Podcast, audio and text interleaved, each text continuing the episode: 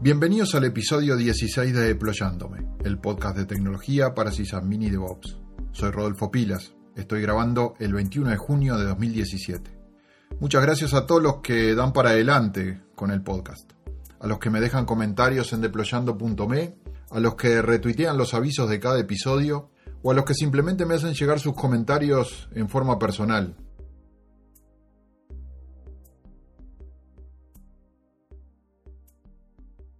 Cuando instalamos un servidor, además de saber para qué lo vamos a utilizar e instalarle los servicios que a nosotros nos permiten cumplir con la función para el que lo destinamos, debemos también tratar de asegurarlo para proteger los datos que él manejará, los posibles secretos, la privacidad, los derechos de terceros que van a estar alojados en él. Como administradores, nosotros somos los primeros responsables por la seguridad de nuestros servidores GNU Linux. En esta edición de Deployándome voy a repasar las políticas o los pasos de fortalecimiento que sigo casi por defecto cuando instalo o tomo bajo mi responsabilidad un servidor GNU Linux. Voy a hablar de una lista de sugerencias para hacer nuestros servidores más seguros y las organicé en 10 puntos. Pero tampoco quiero caerles con los 10 todos juntos, así que eh, estos son los primeros 5 puntos que suelo tomar en cuenta para fortalecer el servidor.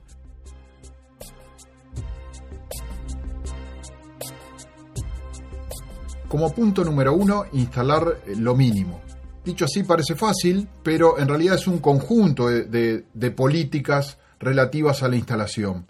Primero, revisar lo que tengo instalado. Y si estoy instalando de cero, sí tratar de instalar lo mínimo posible. Evitar o desinstalar o no tener nada que tenga que ver con el ambiente gráfico. Si estamos hablando de un servidor, por supuesto. Es muy frustrante atender a actualizaciones de nuestros servidores viendo cómo cada pocas semanas o cada poco tiempo está saliendo una nueva actualización de Firefox o de un sistema lector de correo electrónico o visor de PDF que nunca estamos usando en nuestros servidores. Así como les hablo de Xwindows y el ambiente gráfico, también les hablo de las herramientas de desarrollo. Eviten, en lo posible, instalar herramientas que permitan compilar o desarrollar código dentro del servidor.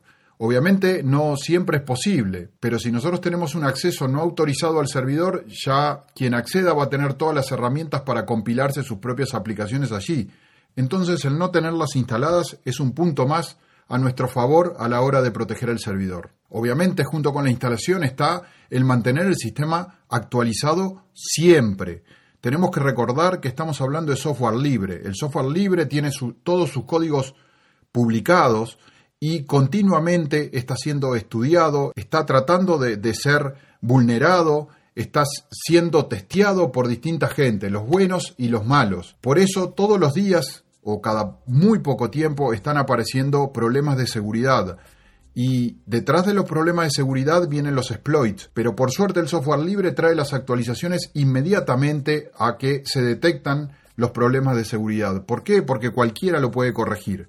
Entonces, rápidamente nuestras distribuciones van a tener los parches y esos parches los tenemos que aplicar en forma continua. Y esto era lo que yo les decía cuando la instalación es todo un conjunto de cosas, es eh, no solo tener lo mínimo y revisar nuestra, nuestra instalación, no disponer de cosas que no necesitamos como el ambiente gráfico o las herramientas de desarrollo y por supuesto esa instalación mantenerla lo más actualizada posible. El punto número dos es minimizar los servicios que presta el servidor. Eh, la idea de esto es minimizar nuestra capa de exposición. Tratemos de evitar, hoy por hoy ya lo podemos hacer, esos servidores que sirven para todo colocar un servicio por servidor. Cuando yo me inicié en el mundo de, Linux, era común instalar el servidor de disco, el servidor de DNS, el servidor de correo, el servidor de FTP, el servidor de impresión, todo junto en la misma máquina. Hoy por hoy ya no hay necesidad, la virtualización nos permite independizar, el sistema de contenedores nos permite llegar a puntos de independizar los procesos. Utilicemos eso a nuestro favor. Entonces, minimicemos los servicios aquellos que van a ser solamente necesarios. Si estamos tomando un servidor bajo nuestra responsabilidad, tenemos que revisar los puertos que están abiertos. Revisar las IPs donde esos servicios están escuchando. Si van a ser servicios que van a ser accedidos solo por software que está instalado localmente, bueno, fijarse que estén escuchando en la IP 127001 Los servicios que no, no, vamos a utilizar, lo ideal sería desinstalarlos para no tener código que actualizar que nadie usa, pero como mínimo lo que tenemos que hacer es enmascararlos con systemd para que esos servicios no se prendan de ninguna forma. Como punto número 3, separar las particiones. Ustedes me preguntarán, pero si yo ya tengo instalado lo mínimo y tengo unos pocos servicios o el servicio que necesito y nada más, ¿para qué voy a estar separando en particiones? Bueno, la idea de separar en particiones no es, no es solamente limitar el espacio o poder crecer eh, mediante un mecanismo de volúmenes lógicos. Lo que me va a permitir separar en particiones es definir distintas políticas de montado a la hora de utilizar una u otra partición. Por ejemplo, una partición que nosotros vamos a manejar para nuestra base de datos o que vamos a manejar para los datos que van a alojar el servidor podría tener políticas de montado de no ejecución de archivos allí con la opción no exec o la no creación de dispositivos con la opción no dev, o si llegamos a necesitar que hayan script o programas ejecutables dentro de esa partición, por lo menos levantar la opción de montado no suid que nos va a impedir ejecutar cosas con setuid. Entonces, la idea de separar en particiones es aplicar políticas de seguridad diferenciadas sobre distintas particiones. El cuarto punto es casi obvio hoy, hoy día, todos los sistemas ya lo traen, que es desactivar el acceso root remoto. ¿Qué es lo que hacemos?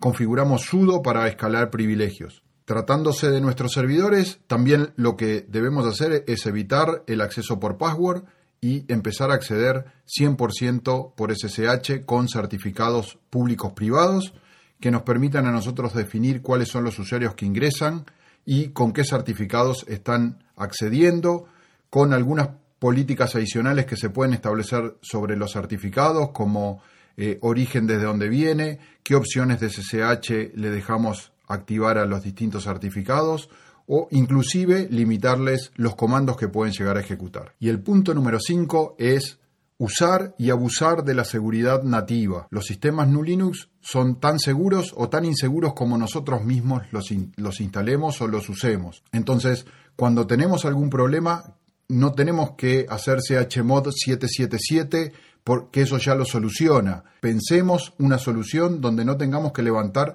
todos los permisos para todo el mundo para que aquello funcione. Junto con la seguridad nativa también es importante mantener la coherencia de la distribución que estamos utilizando. Si nosotros nos mantenemos dentro de la distribución, eh, vamos a tener la garantía del equipo que desarrolla esa distribución de que va a ser segura. Tratar de evitar por todos los medios de compilar o descargar de sitios externos software que no está dentro de la distribución trato de plantear esto como una ruptura o un quiebre con la garantía. En esto de la seguridad nativa también sugiero dejar encendido C-Linux. C-Linux es nuestro aliado. Después que nosotros entendemos la filosofía de C-Linux, cómo funciona y cómo darnos cuenta cuando nos estamos chocando contra una de sus políticas de seguridad para poderla adaptar a nuestras necesidades, cuando nosotros aprendemos a trabajar con todo eso, C-Linux es un amigo y es un amigo que va a hacer nuestros sistemas muy fuertes.